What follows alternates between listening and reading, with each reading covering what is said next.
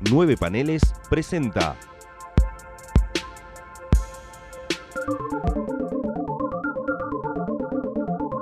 Distinguida competencia.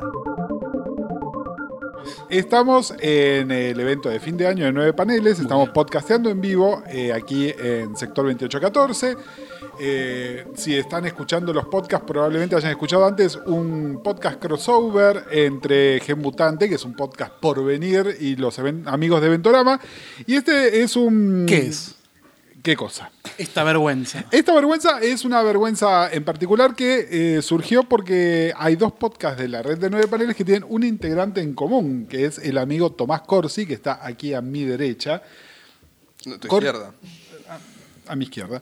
Eh, ¿Querés que conduzca yo y te- mientras das cuenta de dónde es que es cada lado? Corsi es, eh, es calladito, hay que provocarlo para que hable. Para que salude. Hola, hola. Hola, ¿qué tal? ¿Cómo bienvenido a tu podcast. Y- gracias. Y normalmente los que hacemos, eh, provocamos la palabra de Corsi son eh, el amigo Gonzalo Ruiz. Y que- el amigo Gustavo Casals. Exactamente, que somos los co-conspiradores con Corsi en Distinguida Competencia Exactamente. y en 60 años después el podcast de la Legión de Superhéroes.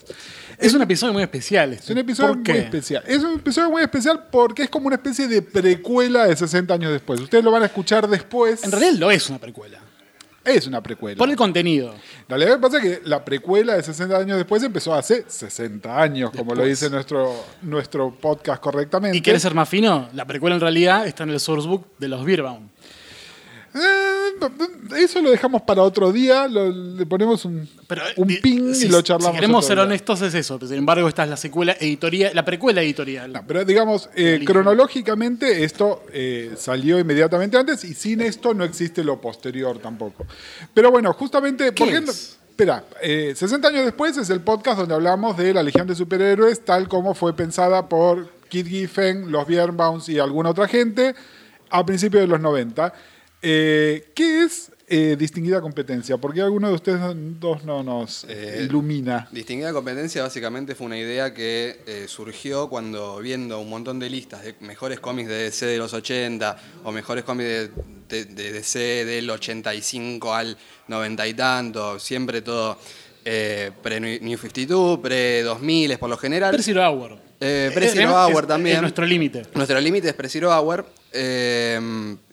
Eh, básicamente veíamos siempre los mismos 4 o 5 cómics y dijimos, para, hay cosas que están buenísimas y, y nunca se menciona Andy Helfer, nunca se menciona, bueno, a Kit Giffen sí, ahí ya veo fanáticos de Andy Helfer.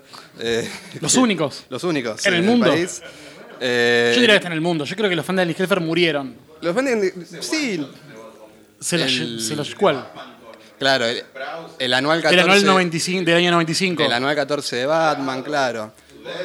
Eh, Bueno, eh, Deadman tiene no solo una reseña, sino tiene un podcast que hicimos. claro. eh, Si, si el público no está entrando por micrófono, tenemos a nuestra audiencia gritan- gritando los grandes éxitos de Pero aparte Hellfire. resulta que yo dije Andy Helfer y tipo salieron cuatro y decir, no, claro, pero ¿cómo Andy Helfer? Ya hay una baldosa ahí abajo. Hay una Los tienen encerrados. En sector Justice. Incorporated, totalmente. Kyle Baker, bueno, toda gente de la que eh, nos gusta hablar mucho y que queremos que el, eh, claro, Justice Inc., que el escucha de nueve paneles y de distinguida competencia pueda descubrir, capaz entrando por otro lado, no sé, me gusta Deadman y descubro el podcast de Deadman porque estaba buscando podcast de Deadman y a partir de ahí descubro un montón de cosas. Sí, estaba buscando podcast de Deadman. Está eh, loco.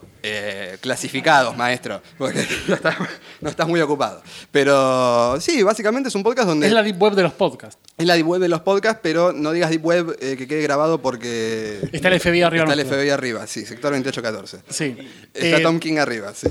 Qué humo que baje. Lo puedo entrevistar. Eh, era la sorpresa, Sí, el invitado Tom sorpresa King. de Tom King. Vamos todos presos. Chicos, basta mencionar a Tom King en todos los podcasts. Pero eh, Hay nueve paneles en esto cómic, así que lo tenemos que hay nueve paneles en estos cómics y, y quería mencionar algo más. Otro motivo por lo cual los cómics de los que vamos a hablar son relevantes para la audiencia que nos suele escuchar, que es audiencia que está en Argentina.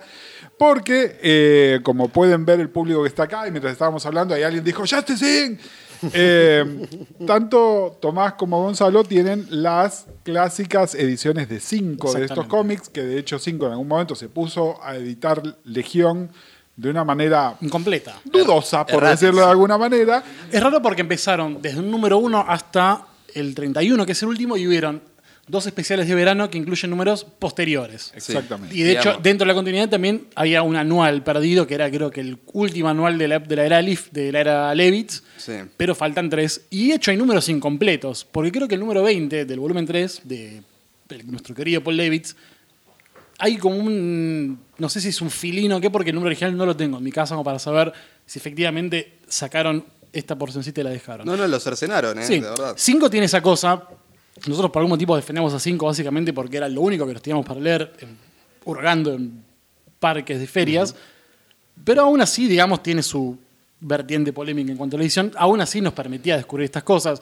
De hecho, también tiene su coherencia. Digamos, editaron la Legión en un punto en el que había como una suerte de fresh start, aunque sea una continuación de un número 14, por darle un Sí, número sí. tiene un testing y arrancaban de ahí y siguieron hasta el final. En cierta manera fueron casi eh, continuos. De hecho, el último número rescata eso, que es de las series que más duró por varios años, en 31 entregas y dos especiales. Sí, eh, me parece que además para un sector del público, la Legión de Superhéroes es esta Legión de Superhéroes. Hay un público que no es viejo como yo, que había le- leído las revistas de Novaro, gran parte del público que no lee en inglés, así que no tenía por qué haber leído ningún otro material, y además después no se editó nada posterior tampoco en castellano. Así que la Legión a los fines prácticos son estos treinta y pico de números que editó cinco, que son raros, porque además es un momento raro de la continuidad. eh, y, y también nosotros decimos, bueno, no hay Legión eh, cinco años después sin esta Legión. Y te digo más, de estos números, los primeros tres son inconcebibles, porque hay un mito que nunca llegaron al país. Entonces, la, tu colección empieza del número 4, que hecho también es donde arranca el primer taco de 5. Por algún motivo, los primeros tres números no están retapados. El primer taco de 5 arranca con la saga de Universo. El final, el, El- universo, es el último número, el Sí, 4. como el cuatro, sí, como el cuarto número. Digamos que el número uno de 5 de la saga de Universo vale más que la casa de Paul Levitz, ¿no? Para que nos demos una idea más o menos de cuánto sale. Eh, y así que, bueno, es bastante inconseguible, pero dentro de todo, también sumado al crossover con Superman, en el cual resuelven lo de Time Trapper y todo eso, que es un poco de lo que hablamos en el podcast de 60 años después, es la entrada a un montón de gente eh, que no conocía la Legión de Superhéroes. Y les decía que es un momento raro porque Levitz en este momento ya venía de escribir Legión de manera continua, hacía unos 8 o 9 años.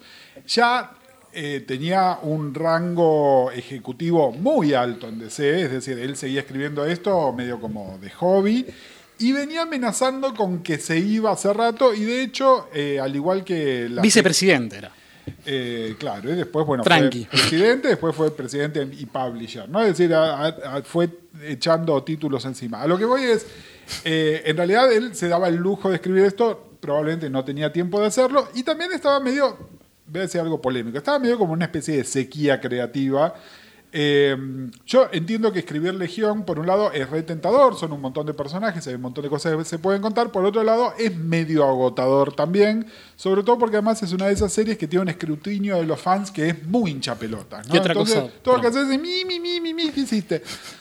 Y otra cosa muy particular, que lo mencionas de, de Levitz, puedo hacer un paralelismo con los X-Men, porque tanto Levitz como Claremont deben ser de las pocas personas que supieron, supieron mantener un run de cier- en cierta manera potable por largos años. Levitz tuvo casi una década a lo largo de Legión. Sí, sí, en, en ese momento estaban los dos ahí. Después Claremont además escribió como más X-Men que Sí. simplemente Uncanny, entonces fue como más, más eh, difícil compararlo. Pero en ese momento a nivel longevidad estaban medio parecido y Levitz dijo, bueno, tiro la toalla. Y de hecho, él la toalla le iba a tirar en el número 50. El número 50 era el final de la saga que el tipo estaba haciendo. Lo invitan a Giffen a que vuelva. Giffen se había ido también quemado la cabeza después de haber lanzado el título Baxter. Eh, el Giffen que vuelve es un Giffen distinto, es un Giffen que ya en este momento a nivel eh, poderío, por lo menos en venta de cómics, estaba muy por encima de Levitz, ¿no? Estaba, es el, el Giffen Justice League, es el Giffen que tenía 70 proyectos en DC todos al mismo tiempo. Vuelve, vuelve con, con su estilo de arte. Eh, Giffen a partir de cierto momento empieza a experimentar este, Con amigos. con, con- De lo ajeno. eh, de- con lo ajeno. En esta época estaba experimentando lo ajeno con lo que estaba experimentando. Era Era. Kevin Maguire, que era su, su compañero en Justice League. Y hacen ese número 50 y la pasan tan bien que lo convencen a Levitz de que se quede un año más. Que haga 12 números más, que son probablemente los 12 números más polémicos de la serie de Legión canónica, digamos, ¿no? Porque también se puede argumentar que la Legión cinco años después, que es la que nosotros este, comentamos en el podcast, ya no es canónica, de hecho han hecho todo lo posible porque deje de serla. Pero dentro de la Legión canónica, digamos, si uno le pregunta a alguien dónde empieza Legión, empieza en Adventure 247, ¿dónde termina? Termina en Legión de Superhéroes 63 de la serie Baxter, que es, son estos cuatro números que El vamos a ver tercer volumen. Exactamente. Entonces, eh, Vale decir que el número 50 es una obra maestra del cómic que cualquiera puede leer, agarrar y decir esto es genial, eh, está buenísimo. Y además es el regreso de Giffen después de eh, una sequía creativa, como decía Gustavo, en la cual venías de una saga que era muy mala para mí, que es la saga de Starfinger, que lo único que tiene bueno es el final, no solo porque termina, sino porque, porque también está, está bueno. Eh, y además con... ¿Quién lo dibujaba? Eh, era, era, eh, era la rock. Sí, era, sí. era Greg LaRock y ya estaba también como... tira- Después se va, se va Sí, Flash yo y igual, tirando para abajo. Igual yo, vengo a, a- a- a bancar a Greg LaRock en general. No, no, lo bancamos todo. Yo Es- es la- vengo- es la imagen del podcast, Yo vengo, yo vengo a denunciar al verdadero villano, que de hecho es el, el verdadero villano de los últimos dos números de esta saga también, que es Mike de Carlo. Sí, Mike de Carlos. Muñones Sí. de Carlo. Muñones de Carlos. Que es un. Me es- está- es- estamos ese, señor, ese me- señor es un hijo de puta. Me estamos adelantando porque tenía una denuncia, problema de enitadores. El, el tema es. eh, Parece un mafioso. Stamps de Carlos. Es como... Claro, es decir, justo en realidad lo íbamos- era, era como nuestro, esto era para el, el- el minuto 35 del podcast Sí. donde vamos a decir dó- dónde la caga esta Estamos al esta 11, saga. tranquilo. Pero el tema es que eh, él ya había cagado de la rock también, es decir, me parece que muchos de los problemas de esa, de la parte de la era de la Un rock garca serial. era Levitz con pocas ganas. La Rock, que no es el gran artista, pero que es un tipo de, de- en la trinchera, ¿no? Que labura. Y este otro hijo de puta que con una brocha entintaba encima. Y aparte la Rock entró porque a Lightly lo sacaron para Doom Patrol. El tipo no quería irse a Doom Patrol. El tipo quería seguir con Legión. Le dijeron, andate a Doom Patrol con, con Cooperberg. Y después se termina yendo y entra Larsen. Yo voy a decir algo polémico, porque soy yo, pero que por ahí no es para este podcast. Yo, a mí, eh, Lightly me gustan mucho, las tapas que hace son exquisitas, no me parece un gran artista secuencial. Eh, sobre no, todo no lo veo polémico. Es Puede decir, pasar. uno agarra una revista de él y el mismo personaje en 22 páginas tiene tres caras diferentes Sí. porque él no, no es consistente con sí mismo. Es hermoso, ¿no? Y si hace, una- hace un monstruo, una escena espacial, son exquisitos, como pin-up, como el, tapa. El, número de Superchica en el que Brainy llora por Superchica. Hay una página muy buena que es- parece la Legión de Tres. Mundos. Claro, perdón. Parece eh, cinco. Eh, parece la Legión de Tres Mundos porque Brainy tiene tres peinados distintos en la misma página. Es espectacular. Eh, no, un tipo que como ilustrador es brillante, pero, pero concuerdo con lo que dice Gustavo. Y es un fan favorite, ¿no? Es decir, La Rock tiene la difícil tarea de seguir a Giffen, que la gente lo quería mucho, a Lightly, que lo- la gente lo quiere mucho, y de repente viene él y tiene que hacer eso. Eh, y me están haciendo, si, si- si hay pausas es porque me están haciendo señas de que estoy golpeando la mesa, cosa que es cierta, pero estoy es para, para énfasis. Eh, No pegues fuerte, la mesa está sobre caballetes. Es- puede caer. Es una decisión artística y deberías respetarla. bueno, el tema Que es... no tire la mesa, lo único que pido. Los equipos tienen que sobrevivir una hora más todavía. Retomemos. Lo hacen volver a Giffen, supuestamente Giffen volvía para ese número. Deciden, la, la llama, el amor no estaba perdido entre, este, entre Levitz y Giffen. Levitz siempre dice que trabajar con Giffen de alguna manera lo revitalizó y empieza una, una etapa interesante. eh, altamente inconsistente. Es decir, eh, es- estirar cosas y ver si algo prende o algo no prende. ¿Está buenísima o es un desastre según a quien le pregunten? Hay momentos de- de- de una exquisitez y una brillantez espectacular. La- todo lo que tiene que ver con la saga del Emerald Light, que es inmediatamente anterior a esto, es maravillosa. Es, justamente... eh, se siente a despedida, que todavía no se sabía que era despedida, ¿no? Porque los rumores de que esto era el final de Levitz no se sabe hasta que estos números ya se estaban medio publicando.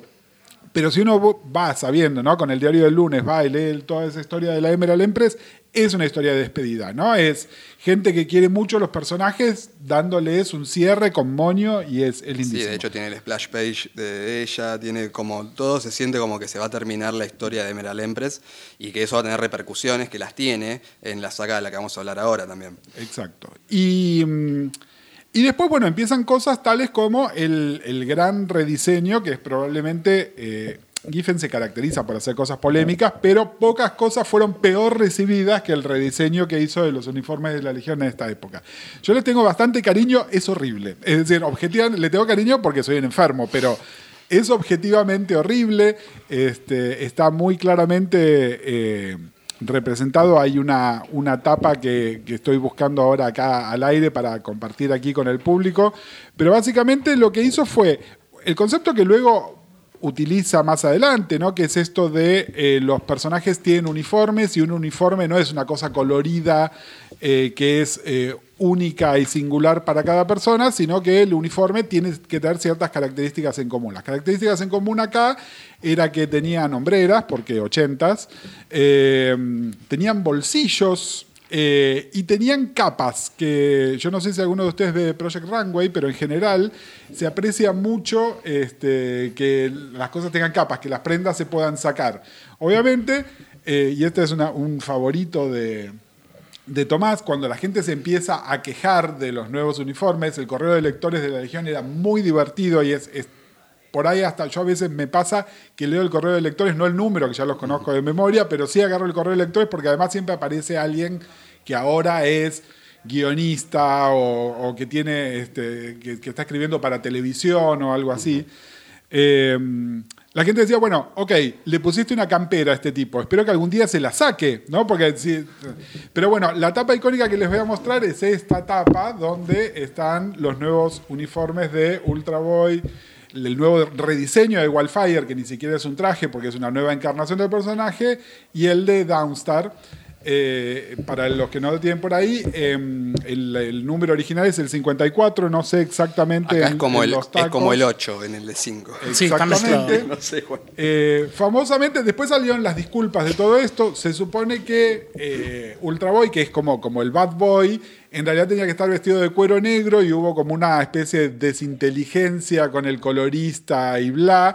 Y quedó nada, con una cosa que es este, polémica, como para decir poco. Pero bueno, es. eh, es una buena etapa de, de la serie porque, porque estaban probando cosas. Y también, entre las cosas que estaban probando, era qué hacemos con la membresía de la Legión. La Legión es un grupo muy numeroso, pero también es cierto que los primeros 20 personajes de la Legión son creados en los años 60, eran extraterrestres, pero eran todos humanoides. Eh, sí tenía una paridad de género bastante astuta para cualquier grupo de cualquier momento histórico, eh, pero no había otros tipos de representaciones raciales más que un personaje era verde u otro era azul. Eh, y ya a partir del de el, el- primer gran cambio que hace Levitz acá, que es cuando mete un montón de personajes, mete cinco personajes nuevos de golpe, de los cuales varios no son humanoides, que es tipo, wow. Y entonces lo que hace es empieza a retirar personajes, eh, que alguno tenía como... Hay un reconocimiento de la edad, que estos chicos ya no son adolescentes, están casados, tienen hijos, tienen otros intereses, tienen vidas políticas en sus planetas, y entonces empiezan a ir. Pero lo cierto es que entonces queda un grupo bastante poco reconocible y no lo van reemplazando. Así que también hay como una historia que, de nuevo, diario del lunes, uno dice, ah, bueno, esto es a propósito, me estás, me estás tachando indiecitos de uno por uno. Pero la Legión, que en teoría tiene que tener 25 integrantes más eh, equipo Reserva. soporte, digamos, eh, para este momento tenía 17 y de esos 17 además 5 eran relativamente nuevos. Con una trampa, que una era nueva, pero era vieja, que es el personaje de Sensor Gear, que es probablemente el gran acierto de Levitz de todos estos años. ¿no? Sí, Y parte Gear, troncal para esta historia. Claro, totalmente. Sensor Gear, un personaje que cuando se lo presentó era como quién es este personaje nuevo que aparece, podría ser Supergirl, podría ser Princess Projectra, digamos, la, la, eh, decisión original era que fuera Supergirl. Después se fue cambiando para que finalmente fuera Princess Projectra, De Orando. de Orando, claro. Y eh, que también se, digamos, convive con los poderes de, de Princess Projectra porque ella es la, la chica sensorial y entonces tiene sentido que era bastante obvio, no sé por qué la gente pensaba que era súper chica. Pero, pero Porque le habían hecho el pelo. porque habían hecho el pelo, claro, totalmente. Pero bueno, el tema es, el personaje de Sensor Girl se transforma en un favorito inmediatamente. Eh, empieza en, en la historia que les contábamos recién de la emperatriz Esmeralda, tiene un papel clave que ella básicamente lo que hace es, una de las cosas que es medio enloquecedora, pero también muy atractiva de Sensor es que es tan poderosa que no hay límite racional a qué, cuáles son sus poderes que nunca están del todo explicados tampoco. Se supone que es algo místico en origen, pero básicamente ella lo que hace es apagar al, eh, al, al ojo esmeralda. Eh, acá hay una cosa poética interesante, tanto Projectra como la Emperatriz Esmeralda son presentadas en el mismo número en los años 60, escrito por Shooter, es una historia importante por montones de motivos, pero de alguna manera que el principio de estos dos personajes y el final de uno de estos personajes tuviesen esta coherencia era de nuevo, uno lo lee sabiendo que el tipo se estaba despidiendo y es clarísimo que se estaba despidiendo a quién le corresponde sacar este personaje. Pero el tema es que cuando apaga el ojo, se revela que la emperatriz Esmeralda tenía 7000 años y se deshace en ceniza una vez que el poder místico que la mantenía viva lo sacaba. La Legión es muy exigente con el código de no matar, eh, exigente nivel Batman antes de los años 2000, digamos, y entonces eh, en historias inmediatamente anteriores había juicios para determinar si había culpabilidad acá. Y acá de alguna manera lo que se dice es, vos no sabías que la tipa se iba a morir. Vos en realidad estabas desactivando lo que creíamos que era su arma. Y la tipa se murió, pero fue un accidente, no es culpa tuya. Y acá hay un, un dato interesante. Los líderes de la Legión, históricamente desde hace muchísimos años hasta ese momento, los votaban los lectores. Entonces, de alguna manera, quién era el líder de la Legión siempre era una mezcla entre concurso de popularidad, entre quienes gustaban más, pero también los lectores que se lo tomaban muy en serio. Decía, bueno, a mí este personaje me gusta mucho, pero es medio pelotudo, así que no, no, no podría estar liderando a la Legión. Pero eso también es, era como, como la parte como tipo sorteo que le tocaba a Levitz, que era, bueno, los lectores votaron A, y acá entonces lo que hacen es los lectores votaron a Sensor Girl como líder de la, de la Legión. Con para este 126 número. votos. Con 126 Y te- y votos. tengo un dato acá que con Tomás somos re- reivindicadores de 5. Acá la revista cuenta, este es el número 28, que es la primera vez que España vota. Los líderes de la Legión lo anuncia con mucho orgullo, que la primera vez los votantes de 5 pueden elegir, y los, los resultados son eh, Sensor Girl con 126 votos y Tinderwolf con 77, que queda como el vicepresidente. Pensé que era España vota tipo Franco. como- Sí. Yo pensé que era tipo literalmente votaron, Mataron a, bueno, votaron a alguien que mató a alguien, así que es medio franquismo, es tipo... vo- votaron primero a la Legión y después- Genocidio, está bien, voté. Esta votemos. chica me gusta, esta chica mata, me gusta. Eh, igual, esto es interesante. Los 126 votos son en todo el mundo, Sí. no es que son 126 en son España. En es decir, total 900 974. Es decir, era una democracia medio relativa. No tengan en cuenta que en esta época las revistas ve- vendían este, unos saludables 100.000 números cada número, ¿no? En épocas que ahora no son desconocidas por completo. Pero en, en ese momento. Hoy lloran por ese número. Total, obvio. Matan to- todos lloramos. Pero a lo que voy es que el porcentaje de votos por el que ganó era muy, muy chiquito y muy acotado. De hecho, Timberwolf eh, tiene 77. No, no hay, una, hay una diferencia muy mayor que después se va haciendo más chica. Eh, Elemento tiene 76 votos, por ejemplo. Claro, pero lo que es interesante es la diferencia entre el número uno y el número dos. Es decir, el, el voto a Sensor Gear es muy categórico, eh, ti- tiene prácticamente el doble de los votos de la persona que le sigue. Y es casi narrativo, eh, en conjunto con la Legión, que voten segundo a Timberwolf, que es más que nada por el cool factor.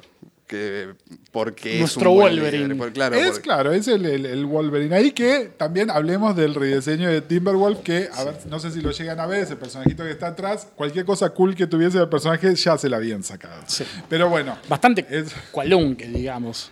Incluso Polar Boy, que está acá, que era el, Sí. el presidente de puesto, líder de puesto, mejor dicho. Polar es, es Thomas Dolby. en- Sí. sí, es prácticamente. She blinded me with With Polar. eyes. with eyes. Polar.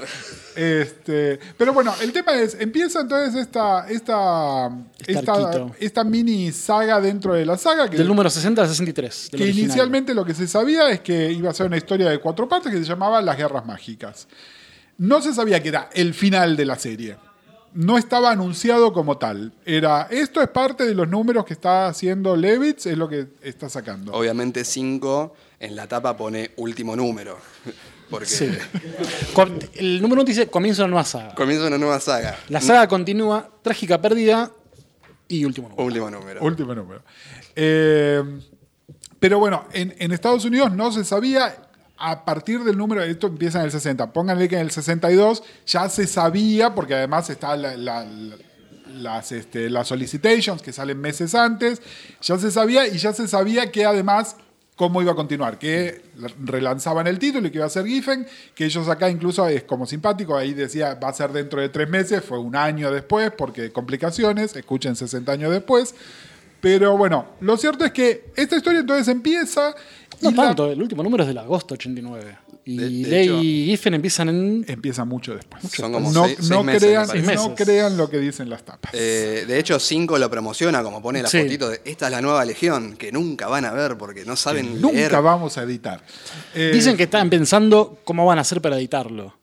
Se Dice- quedaron se pensando. quedaron pensando. ¿Volverá la Legión? Sí y no. La Legión volverá, sí, pero tendrá que pasar algo más de tiempo antes de que ello, ello suceda. O sea, están viendo obviamente cuánto podían vender. Para ese momento estaban sacando Legión 90, Claro. que ellos le habían cambiado el número. Empezó como Legión 91 Legión cuando era Legión 89.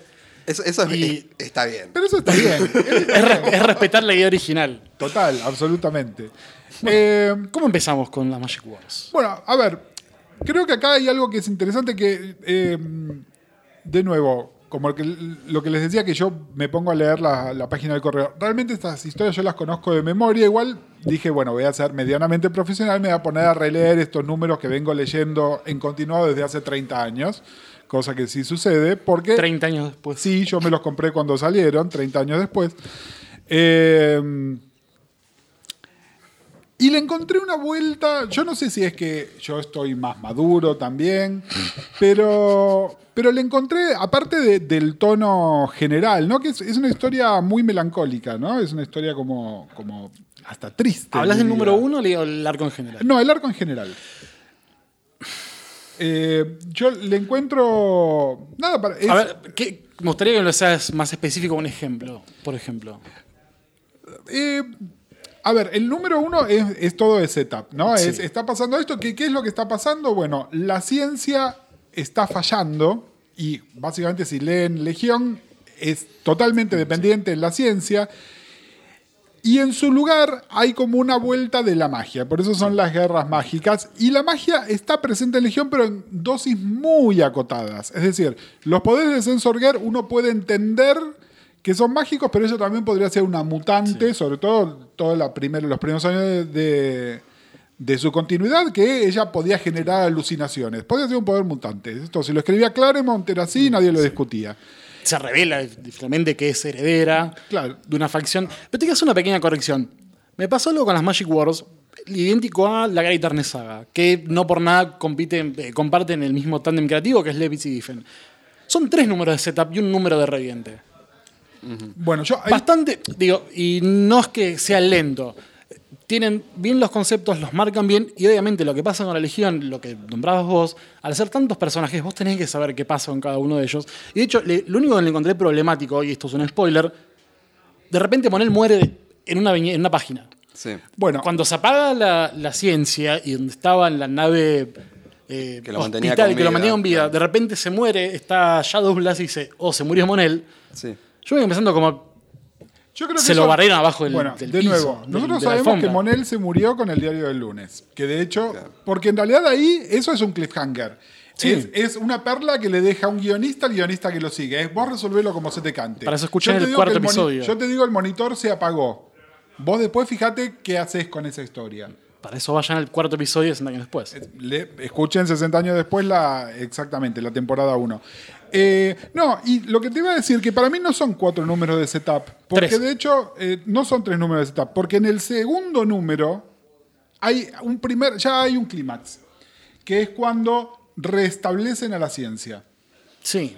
¿No? Eh, básicamente Se sucede- reinicia la historia, se le da una segunda oportunidad. Exactamente, es, eh, se apagó la ciencia por motivos que desconocemos y entonces lo que hacen es, en una cosa que, que es divertido, lo incómodo que le resulta a personas que están... Que, que no tienen fe religiosa ni en la magia y que confían plenamente en la ciencia, tener que recurrir a eso, pero básicamente es jugando con una persona con poderes mágicos, una persona que es un científico 100%, que es divertido, que en ese momento el científico mejor que tenía la, la Legión era Samboy, porque Brainy ya no estaba, eh, y una persona que es telépata, que de alguna manera lo que hace es explicarle a cada uno qué significa, Sí, qué es la ciencia, qué es la magia. ciencia, qué es la magia al otro, porque es in- imposible de ponerlo en palabras, y logran restablecer eh, precariamente a la tecnología, no reparando el daño anterior. Es decir, lo que se rompió ya se rompió. Simonel se murió, queda muerto. Es decir, no es que lo revivís. Pero bueno, es como tipo cuando uno le da la térmica y vuelve a dar luz. Pero quiero volver justamente. eh, Yo en ese punto de vuelta de la térmica no lo sentí como un se arregló todo. Es como.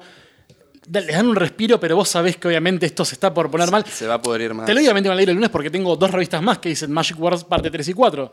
Pero sin embargo, no sentí una decir, ah, bueno, está todo bien. Obviamente tienen que haber un jump scare, que es este monstruo. Claro, pero entonces ahí lo que hacen es, la historia pasa para otro lado, que es vamos a buscar a este personaje que es el que causó todo esto.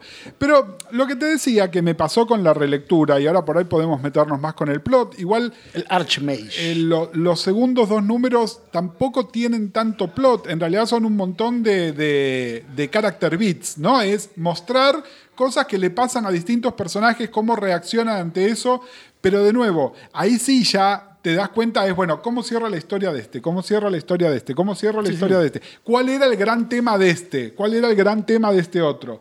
Es decir, en, en realidad lo que pasa es totalmente secundario a, a quién le pasa y cómo le está pasando. Eh, que me parece que además es algo muy Levitz en general. Es algo que tiene en común con Claremont también, ¿no? Más, más atención a los personajes en sí que al plot de lo que está pasando. Que yo creo que es deliberado también que la historia sea tan básica que la podemos contar como se acabó la tecnología, reina la magia. eh, ¿Cómo lo solucionamos? ¿Cómo lo Porque es una- solucionamos? Una, sociedad que depende de la ciencia. A diferencia de Great Darkness Saga, sí, es mucho más compleja la historia Sí. como para, si- digamos, si nosotros nos podemos a contar acá cómo es Great Darkness Saga, estamos una hora más.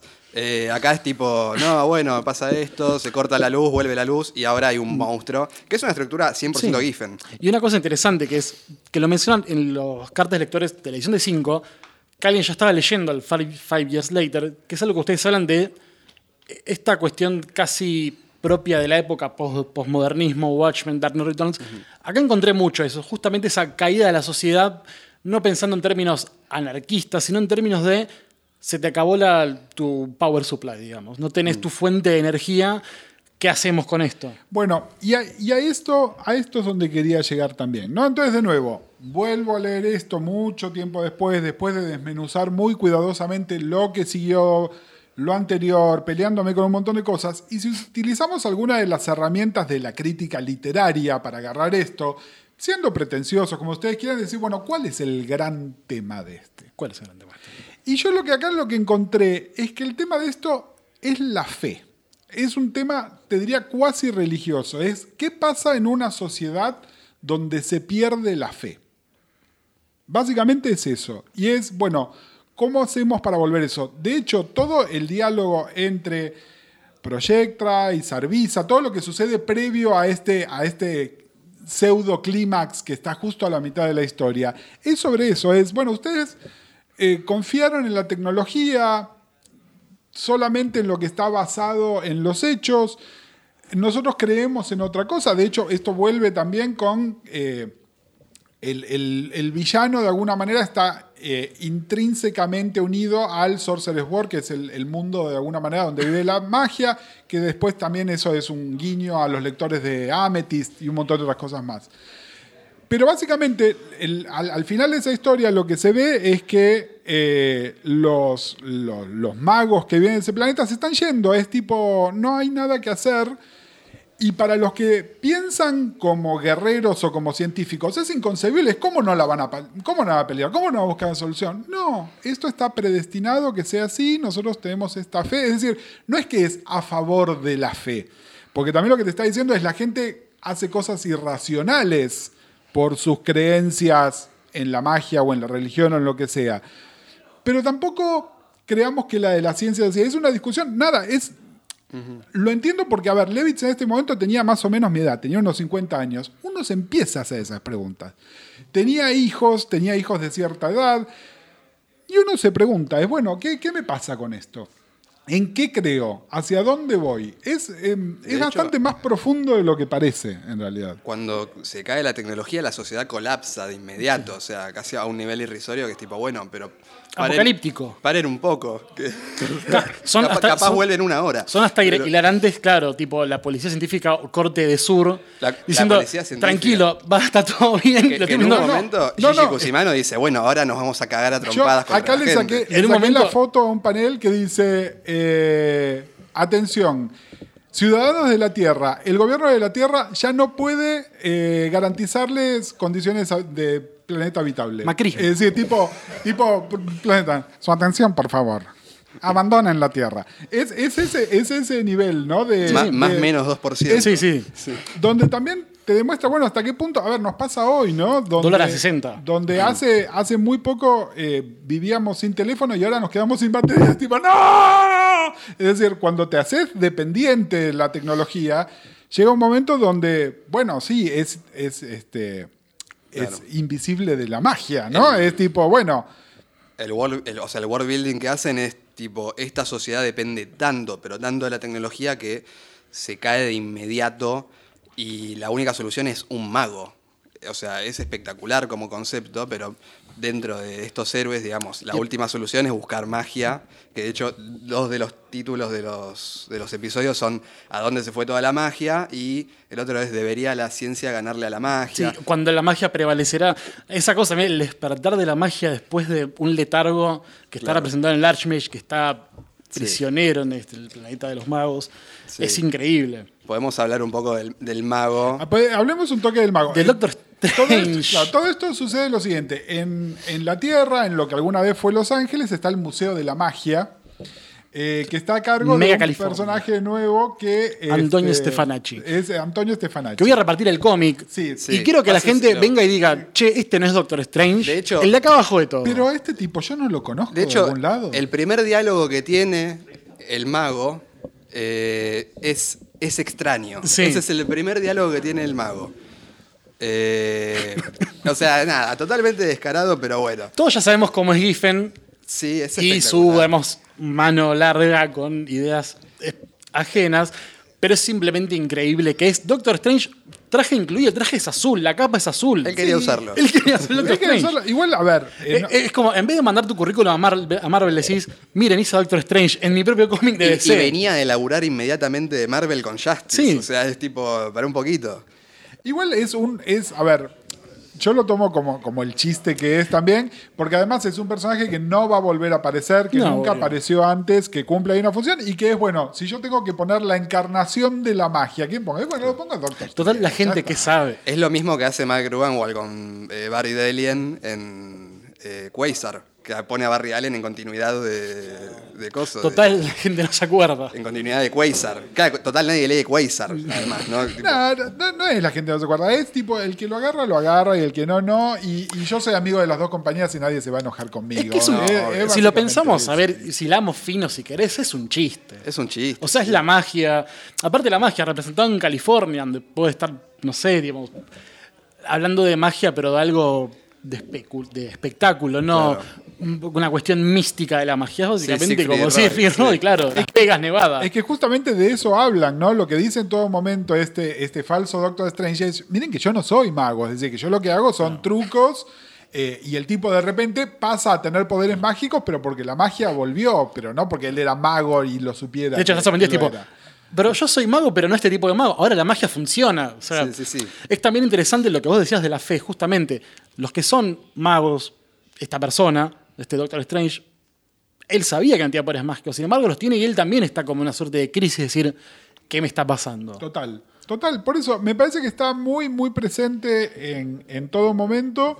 Eh, Yo quiero hablar un poco de Carlos, pero bueno, ya medio que quedó no, atrás. no, es que hablemos un toque del arte, ¿no? Porque justamente eh, el, el sentido de precuela más claro que tiene, además de que básicamente los hechos de cinco años después suceden porque el colapso que trajo en el universo, la falla de la ciencia es tal que se cae el sistema político, los oportunistas pueden aprovechar qué es lo que pasó, digamos.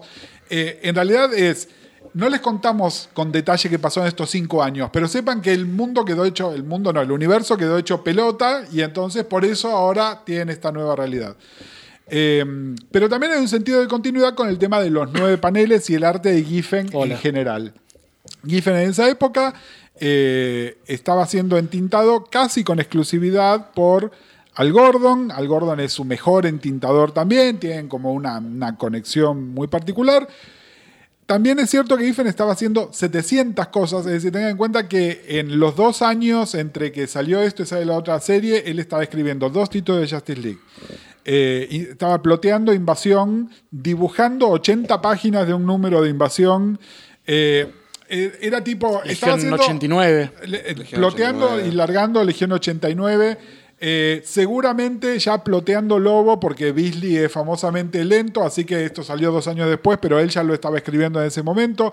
Es decir, estaba haciendo más de lo que podía y seguramente, por lo que dice acá eh, a De Carlo, no dice entintador, dice arte terminado. Es decir, Giffen hizo unos monigotes y se lo dio De Carlo. Y se, ver, y se nota. De hecho, sí, acá dice acabado directamente. acabó- No, no, es no, algo eh, pornográfico, sino es justamente alguien que se encarga de terminar los eh, dibujos. Este, O sea, estamos viendo justamente la evolución de Giffen, digamos, vol- volvamos un poco a Giffen, que nombramos, por ejemplo, la Guerra de Saga. Estamos hablando de un Giffen más kirviano, más clásico. Sí. Ya con su vuelta a los años, el número 50 Para hasta mí acá, este es más kirviano que el otro. El otro es más Y es justo- casi mira, George Pérez. Te voy a decir, te voy a decir clásico. una sola cosa buena de De Carlo. De Carlo tiene un, est- un estilo de, de entintado de otra época. Es buen un- tipo. sos, un el, entin- sos el único amigo que tiene de es Carlo un en el mundo. entintado de principios de los 70. Es decir, De Carlo podría haberlo entintado a Kirby. Y no hubiese quedado fuera de lugar. Lo que pasa es que este trazo tan grueso que tiene arriba de un dibujante más dinámico, como sería el caso de La Rock, o de alguien más estilizado, como es el caso de Giffen, lo rompe por completo. Lo- Para mí lo destruyó. Y de hecho, eh, tengo acá, me puse un papelito, porque por un lado, en, en esta historieta compiten, y ustedes que están lejos lo van a ver mejor que yo, cosas de diseño de página muy interesantes. Fíjense que estos paneles acá cuentan una historia, pero acá estos son paneles individuales, es decir, cosas, un uso inteligente. Por supuesto, esto está diseñado por Giffen, pero entintado por el otro hijo de puta. Eh, convive esto con caras muy primitivas, ¿no? Cosas, es decir, el- claramente Giffen estaba diciendo, bueno, a esto ahora me lo termina Gordon o lo termina otro, y lo terminó este otro tipo haciendo un dibujo que es muy, muy crudo. Y afanándose la sonrisa del enemigo de, de Doctor Fate. Claro, sí, vuelve Eh, con la temática. Bueno, pero eso, esos son temas, a ver, volvamos, porque acá estamos hablando mucho de Legión, Giffen, Doctor Fate. Giffen tiene un amor muy grande por, por Doctor Fate. Eh, yo no creo que se lo está afanando. Yo creo que él, de alguna manera, es los personajes místicos se ven de esta manera. Y entonces la sonrisa esa que vuela sola con el fueguito, o los Lords of Order, o un montón de otras cosas, me parece que es conceptual. Y de hecho, todos los guiños con, con Amethyst al final tienen que ver con eso también. Es, el universo de la magia es uno solo. Eh, es algo interesante. Estos números no son solo la despedida de eh, Levitz de la revista, sino que es la despedida de Karen Berger también de la revista. Y Karen Berger va a, a ser la, la- la editora de Gaiman haciendo Books of Magic casi al mismo tiempo después que esto. Es decir, ahí había una exploración de, bueno, la magia es una sola, hay un universo mágico, funciona de esta manera. Después, bueno, se lo llevaron y eh, fue la semilla de vértigo pero ya, ya estaba ahí presente. Es decir, no, no, yo no lo. A ver, soy el primero en denunciar a Giffen cuando roba. Acá me parece que esto era conceptual, Roba, no pero, roba, pero hace. Es, para mí es el más claro ejemplo de roba, pero hace. Total, absolutamente. No se lo digo como algo malo, digo. no, me no, total, totalmente, totalmente. Es decir, bueno, Pero eh, vuelvo. Esta página es preciosa, por ejemplo. Eh, hay, hay muchas cosas así lindas de diseño. Imagínense esto dibujado todo por el mismo tipo, con coherencia, en lugar de eh, uno que hizo unos monigotes y otro que lo terminó medio con los pies. Pero bueno, la, la idea era, era buena y incluso te diría hasta un toque más ambiciosa que las reglas estrictas que él mismo se autoimpone después en la serie cinco años después, ¿no? Donde eran nueve paneles, pero eran nueve paneles posta, donde no es que, ah, bueno, de repente uso seis como un splash encubierto, ¿no?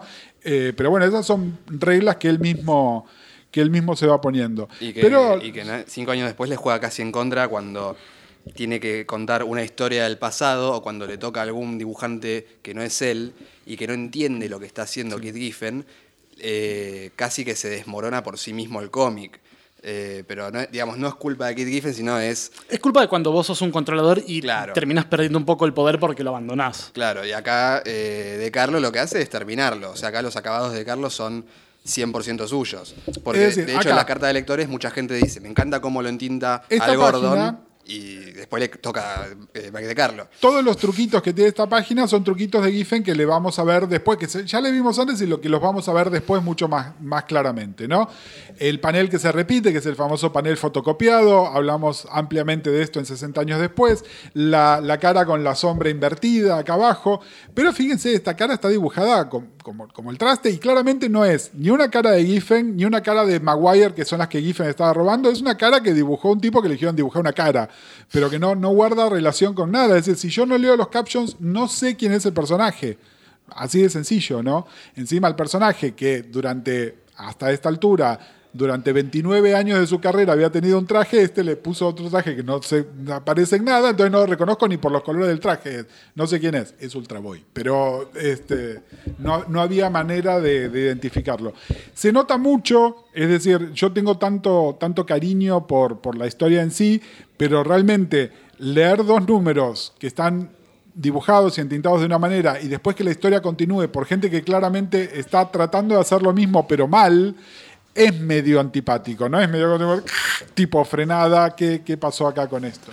Eh, habría que hacer énfasis en la última página que justo abriste recién, que, digamos, se siente como un final Optimista. optimista, porque además eh, el cuadrito de abajo, va, el circulito de abajo dice eh, nunca Never the end, termina. never the end. Eh, casi es como la despedida de Karen Berger si buscas el pelo de Karen Berger y el pelo de Sensor Girl y, to- y todo el mundo atrás, que son como medio parecidos. Polémico, polémico. Eh, acá. Paul, este, Paul Levitt se parecía a Block, por lo que tengo entendido. Cuando Era de Roca. Era eh, Greg La Roca. Greg, Greg La Roca. Eh, nada, me, y, y acá hay cosas, además, es fácil ver qué cosas son muy puramente eh, Levitz y qué cosas también ya están hechas con un guiño. Me parece que, eh, si bien todo lo que es el romance, entre comillas, llamemos la relación platónica entre, entre la White Witch y Block, es una idea de Levitz. El, el tema de la conexión de ellos dos y la importancia que tiene la conexión de la bruja blanca con Amethyst y con el planeta, esto después va a ser retomado en otro momento, ahí ya hay como un guiño y es, es lindo, ¿no? Fíjense que, y esto es otra cosa, ¿no? Una serie que está muy asociada con tres personajes que son los fundadores y unos 10 personajes más que vienen apareciendo todo el tiempo, 30 años, las últimas dos páginas están basadas en Block, en La White Witch, en Invisible Kid 2, en Sensor Girl, que son todos personajes de los últimos años, Y de ¿no? Invisible Kid 1 se despiden de manera casi Ghost, la sombra del amor. Hacen como una tabla Ouija con Sensor Girl y dicen, chau, gracias por tu servicio, podés descansar en paz, que ya lo estaba haciendo en realidad, no sé por, para qué lo llaman de vuelta. Y además la última página, Qué bueno sería que fuera Patrick Swayze. ojalá con Whoopi Goldberg y Demi Moore Claro. dándose un beso. Y además lo que tenés... Es tu cómic favorito de las legiones. Sí, tal cual. Eh, lo que tenés es que la última página, porque hay un montón de gente que dice, no, esto Giffen en cinco años después lo hacía medio a las patadas o lo hacía lo que se le salía y que cambia de editor cuatro veces en diez números. La última página, agárrenla y vean la primera, la portada del nuevo, eh, de los cinco años después de Giffen. Es la misma disposición de página. Sí. Mismo tono de color, incluso. Mismo tono de color, la misma. Es más, piedra. es más apagado, pero digamos, es estos tonos violetas, azules. Si esto fuese una película y el eh, Smash Cat fuera de esto a eh, Rock Green solo, que además a Rock Green se le muere de hermano acá porque se sacrifica, Sí. eh, en una escena totalmente eh, hermosa, eh, la continuidad temática de todos los que decían no, porque no se entiende que se corta muy rápido el volumen 3 y el volumen 4 es muy raro, es tan perfecto lo que continúa el tipo que es para aplaudirlo de pie. No, no, totalmente. Es decir, la, coherencia es absoluta. Es decir, el, el que. El, y, y miren que está lleno de gente protestona, ¿no? De nada, la rompieron. No. Eh, por un lado, sí es cierto, uno puede pensar que el canon termina acá en este panel, pero por otro lado, lo que sigue es perfectamente coherente con esto. Es decir, no, no, no hay. No hay nada que no diga, como dice, como dice Tomás, ¿no? Que esto es, la escena que sigue es eso mismo con un cartel que dice cinco años después. Si fuera dentro de una narración audiovisual, lo, lo daríamos por sentado y diríamos, ah, sí, totalmente. No, no, no se siente en absoluto que, que esté fuera de lugar. Yo lo que les quiero eh, preguntar es algo, porque me pasa todo el tiempo, ¿no? Cuando hablamos de la Legión. eh, Se va la gente cuando que hablamos tengo- de Legión. Exactamente. No solo la gente está. A ver, acá Si el te hablan de la Legión, te levantás y te vas. Sí, lo, sí. Tenemos, lo tenemos a Andrés, que yo sé que leyó estas revistas al mismo tiempo que las leí yo hace 30 años, pero ¿alguien más leyó estos números de Legión? No, están, están editados por 5. Acá hay uno. vamos, acá hay uno. Acá hay dos. Vamos. Que son los que quedaron en- en- con Son los nosotros. que se quedaron. Nosotros O sea, se fueron todos. Los digo. demás somos ahuyenta público total. No, bueno, tienen, tienen algo. Es mi segundo nombre. Muchas veces. ¿Tienen algo para, para, para agregar, para acotar? Este, venga, tra- tráiganos espíritu, espíritu legión acá, este, que no nos sintamos tan solos. Vamos, vamos, animarse. Bueno, vino uno. Bien. Bueno, eh, Está- hola, ahí se, se escucha. Bueno, de- representación de Ventorama, de Nicolás Avellaneda, tengo 36 años, Leo Rubio. Eh, sí, la, la verdad, lo que pasa es que con la Legión este, tiene algo muy particular. Es, eh, yo agarré la Legión como agarraba otros cómics de 5, de, no sé, de miniseries de bueno, justo Doctor Fate, o no sé, la miniserie de Marte Manjante de 5, y, y así, cosas. Pero lo que tiene esa magia que por ahí agarra, ¿viste cuando te pasaba antes que agarrabas algo empezado, ¿viste? Y, y te llam- que nos pasaba en las Un clásico generaciones cuando de yo soy comprabas generación perfil, qué sé ¿Cuán- yo. ¿Cuántas cosas hemos leído el número 2 de una historia que nunca leímos el número Ahora es 1 como que- y no lo leímos hasta 30 años después? Ahora, ahora gente como que no, eso no, no, no, no lo acepta, ¿viste? Es como cuando te dicen, quiero agarrar el principio. ¿viste? No, no, y además, a ver, hoy yo me compro el número 57 y no conseguí el 56, tengo manera de ver que, cuál es el contenido del 56. En esa época no, era bueno. Totalmente. Por ahí se editó en Brasil y lo leo en portugués, aunque no lea Claro. portugués, porque bueno, es lo que tenemos a mano, sí. Chico. Elemento. Totalmente. Al este. superhéroes. Pero eso era una ventaja para mí, porque, bueno, justo estamos en la Legión, porque es lo que a mí me pasó con la Legión, por eso estoy diciendo este ejemplo. Y entonces agarré y me metí en este baile con estos personajes, que los cuales, este, por ahí la referencia que tenía era por las apariciones en, en Superman. Eh, este, y nada más, este, y me metí en este baile y, y me enganché, pero por eso lo hablaba con otra gente y me sacaban cagando o sea, con la Legión, ¿no? Me decían, no, pero la Legión está bueno, a ver qué sé Me pasaba con no". mis viejos. Claro. Claro, este, pero Te echaron no. de tu casa por eso. Claro, hoy me imagino, cosas que pasan. Estás Pasa la- o sea, tu casa hoy está hecha con cómics de Legión. Pasa al comiquero Que este, vendieron mis papás.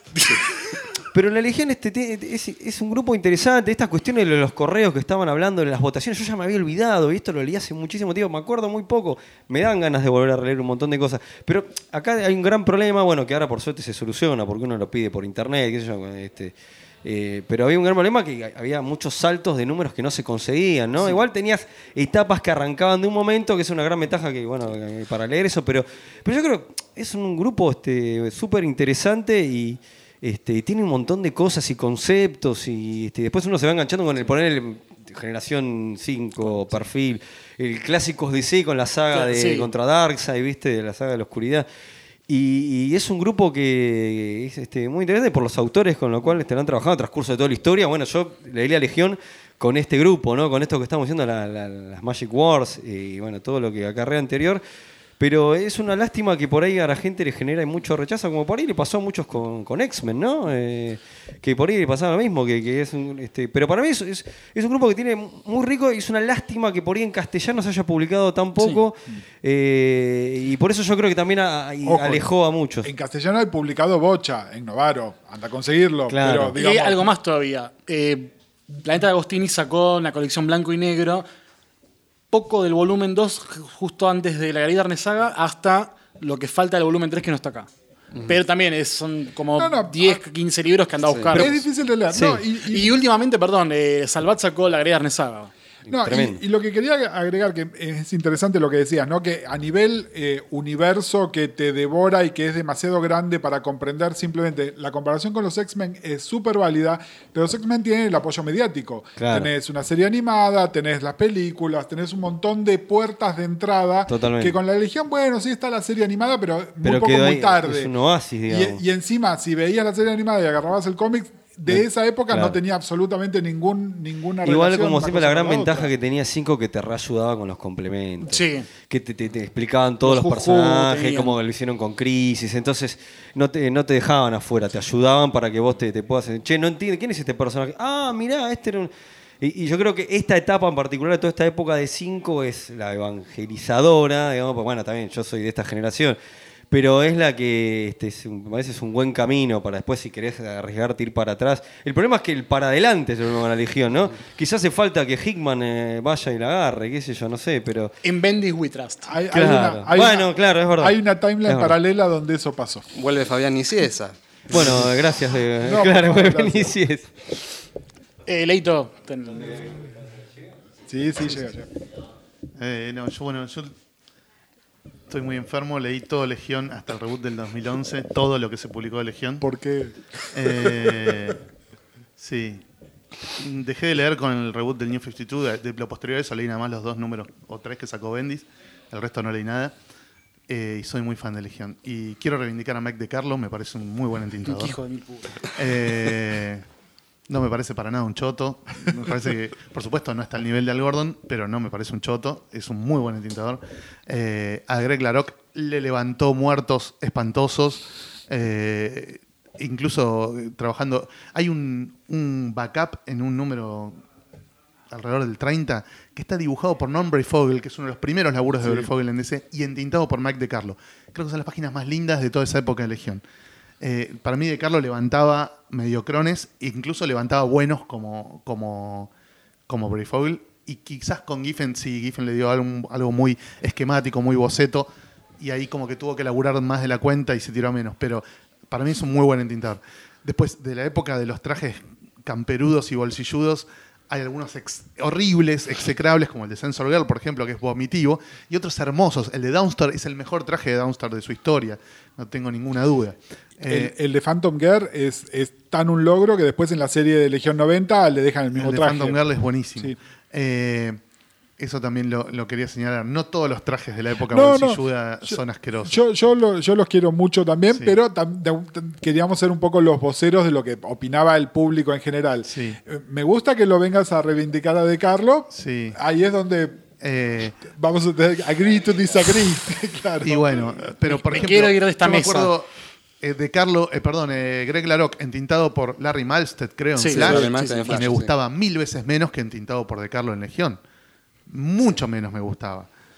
Para mí De Carlo le ponía más amor, más cuidado al terminado de los dibujos de Larock, mientras que Malstead te lo sacaba a la velocidad de Wally West, o sea, a los pedos. Sí, sí, sí. Me parece que no, no, no estaba bueno. Eh, y así con otros dibujantes que tuvieron de entintador a De Carlo y a otros entintadores y me gusta más de, más de Carlo.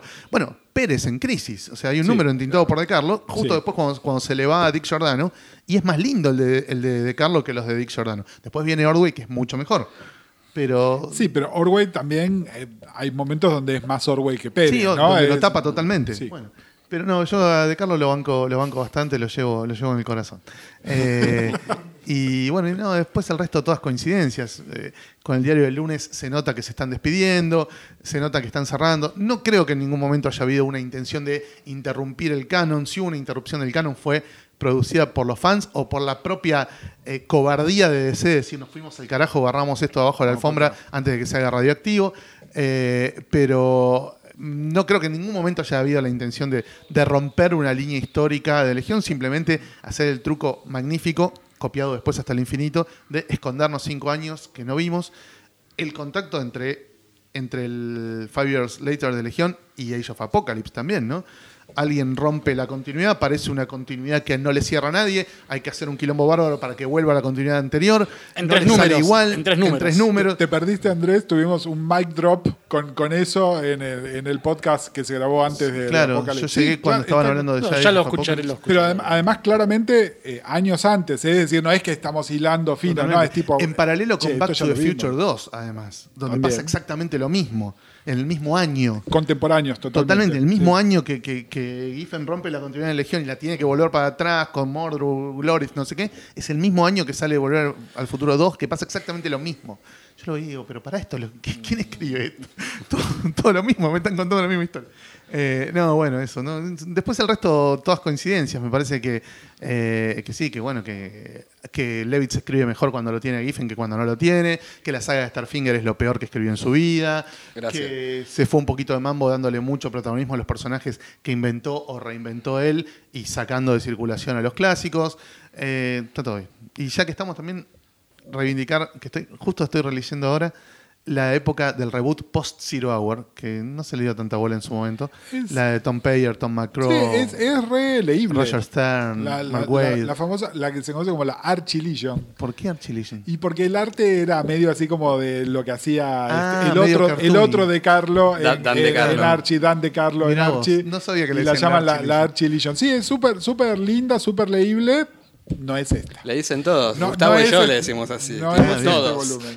Obvio. No, no, no, obviamente, no es, no es la magia de, de Paul Levitz. eh, y, y- y tiene la ventaja de bueno de no tener que hacerse cargo de los personajes ya viejos, digamos, que es lo peor que tienen los grupos de superhéroes cuando heredás viejos chotos. ¿Viste? Si yo qué hago ahora con todos personajes que tienen 35 años y se llaman boy, lad, girl. Me están jodiendo, claro, acá pasa algo. Eh, no nos podemos seguir llamando lad, boy y Con kid 45 con años. 35 años. porque ya somos unos grandotes pelotudos. Eh, pero bueno, nada, eh, muy bueno el- todo, lo que, todo lo que hablaron y, y- y Magic Words me parece un, un muy digno cierre a ese volumen de, de Legión. Buenísimo, muchas Me- gracias. mejor Andrés. cierre no podríamos tener para este Total, podcast. bueno. Eh, hablando de cierre, escuchen 60 años después, tenemos una temporada completa donde recorrimos los primeros 12 números que siguen a esta historia. Viene la temporada 2, donde vamos a recorrer los 12 números que siguen. Vamos a tener un crossover con los amigos de Ventorama también, porque hay una parte importante de una historia con Superman que hay que, que, hay que este, tener en cuenta también. Eh, lean Legión, punto.